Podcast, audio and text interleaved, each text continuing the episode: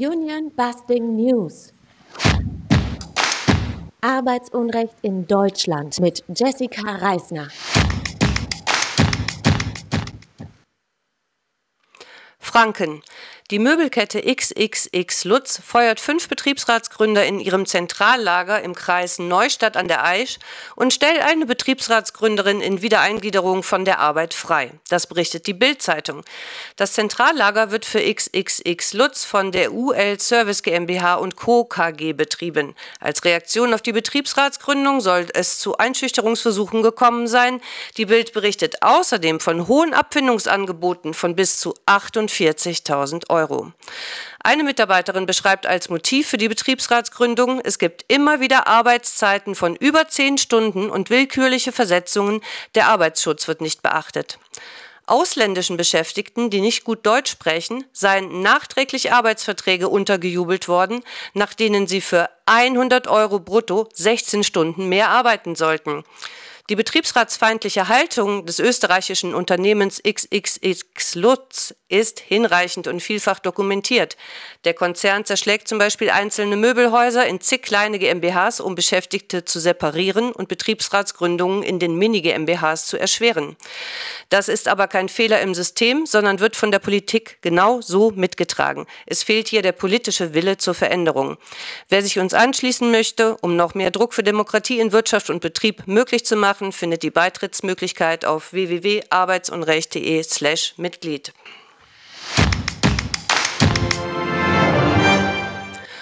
Nordfriesland. VW-Leiharbeiter in Emden hausten laut Berichten in der Ostfriesen-Zeitung in heruntergekommenen Unterkünften, wurden weder pünktlich bezahlt noch ordnungsgemäß bei der Sozialversicherung angemeldet. Eine Kölner Unternehmensgruppe hatte die Leiharbeiter an die Volkswagen Group Services GmbH, die Dirks Group und die EWAG, ein Logistikunternehmen des VW-Konzerns, vermittelt. Viele der betroffenen Leiharbeiter, die um Löhne geprellt wurden, sollen aus Polen nach Emden gekommen sein. Die Kölner Personalvermittlung hatte von den betroffenen Personen einen kleinen Teil des Lohns für die Mieten einbehalten. Bei dem Makler, der die baufälligen Wohnungen in Emden vermittelt hatte, kam das Geld jedoch nicht an. Die Verträge mit der Kölner Unternehmensgruppe seien mittlerweile aufgelöst, so die Vertragspartner. Aber warum muss VW denn überhaupt auf Leiharbeiter setzen? Eine Firma, eine Belegschaft, bei VW ganz sicher nicht. Aldi Süd. Laut einem Bericht im Business Insider hat Aldi Süd den übertariflich Beschäftigten in der Regionalgesellschaft Langenfeld im September 2022 eine überdurchschnittlich hohe Gehaltserhöhung versprochen. Diese Gehaltserhöhung sollte aus einer Lohnsteigerung und einer Einmalzahlung im Oktober 2022 bestehen. Dann beschloss die Bundesregierung die Möglichkeit einer Auszahlung einer lohnsteuerfreien Inflationsprämie von bis zu 3000 Euro an Beschäftigte. Dabei galt die Regelung, die Prämie muss zusätzlich zum Arbeitslohn gezahlt werden und darf ihn nicht ersetzen. Bei Aldi scheint das jetzt anders gelaufen zu sein. Die Angestellten hätten plötzlich zwischen einer versteuerten Einmalzahlung im Oktober und einer späteren abgabenfreien Zahlung wählen können. Die Aldi Süd-Betriebsräte in Langenfeld und Dormagen kritisieren nun, die Inflationsprämie ist als Lohnerhöhung genutzt worden. Nun fordern die Betriebsräte der Regionalgesellschaften eine Inflationsprämie für alle Mitarbeiter und sie wollen bei der Frage der Verteilung mitsprechen.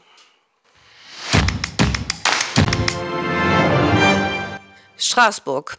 Der Europäische Gerichtshof für Menschenrechte verhandelt am 1. März 2023 über die Frage, ob das deutsche Beamtenstreikverbot gegen die Europäische Menschenrechtskonvention verstößt. Vier GEW-Mitglieder hatten geklagt, nachdem sie für die Teilnahme an einem GEW-Warnstreik Disziplinarstrafen erhalten hatten. Das berichtet der DGB.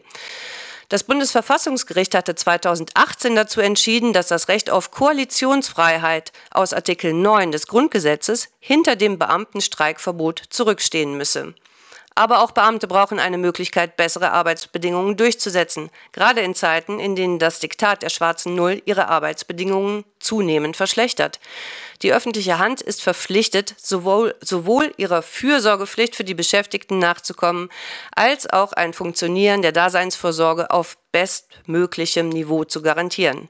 Eine Entscheidung wurde für den 1. März 2023 nicht erwartet.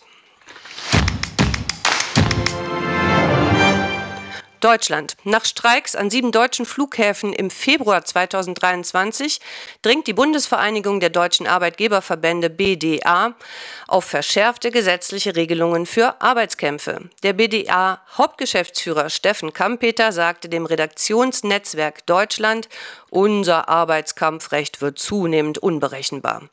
Weiter zitiert die Tagesschau Steffen Kampeter, gesetzliche Regelungen für den Arbeitskampf sind daher überfällig. Ein Gesetz, das klar macht, dass Arbeitskämpfe Ausnahmen bleiben sollen, kann auch ein Beitrag zur Stärkung der Tarifbindung sein. Wie letzterer Punkt funktionieren soll, erschließt sich uns nicht. Die Tarifbindung nimmt schließlich seit Jahren aufgrund von Tarifflucht von Unternehmen ab. Außerdem sind Streiks arbeitgeberseitig leicht zu verhindern. Dazu braucht es lediglich akzeptable Angebote an die Beschäftigten. Angriffe auf das Streikrecht, insbesondere mit Bezug auf die öffentliche Infrastruktur, sind nichts Neues. Aufhorchen lassen sollte uns allerdings diese Formulierung Kampeters. Gerade in dieser geopolitisch und wirtschaftlich komplizierten Lage muss die Balance gewahrt werden. Hm. Die wirtschaftliche Lage ist nicht kompliziert. Deutsche DAX-Unternehmen planen für 2022 Dividenden in Rekordhöhe von rund 55 Milliarden auszuschütten. Und Analysten sehen auch für 2023 keinen Einbruch der Wirtschaft. Kompliziert ist die wirtschaftliche Lage der Lohnabhängigen, denn die Reallöhne sind 2022 um 3,1 Prozent gesunken.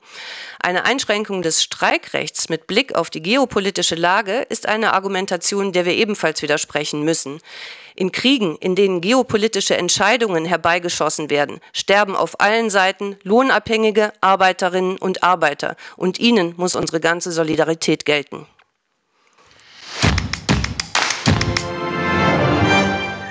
England. 61 englische Unternehmen nahmen an einem Versuch teil, die Arbeit einer Fünf-Tage-Woche auf vier Tage zu verdichten. Dafür gab es in einigen Betrieben ein fixes Drei-Tage-Wochenende, in anderen Betrieben waren die freien Tage der Belegschaft auf die Woche verteilt. Zusammengefasst förderte der sechsmonatige Versuch folgende Ergebnisse zutage. 56 der beteiligten Unternehmen wollen bei dem Vier-Tage-Modell bleiben. Beschäftigte hatten 65 Prozent weniger Fehltage, die Kündigungsrate der Beschäftigten sank um 57 Prozent, der Umsatz stieg um 1,4 Prozent. An dem britischen Projekt nahmen Unternehmen aus dem Finanzsektor, der IT- und Baubranche sowie der Gastronomie und dem Gesundheitswesen teil. 2900 Angestellte waren beteiligt. Union Busting News Arbeitsunrecht in Deutschland.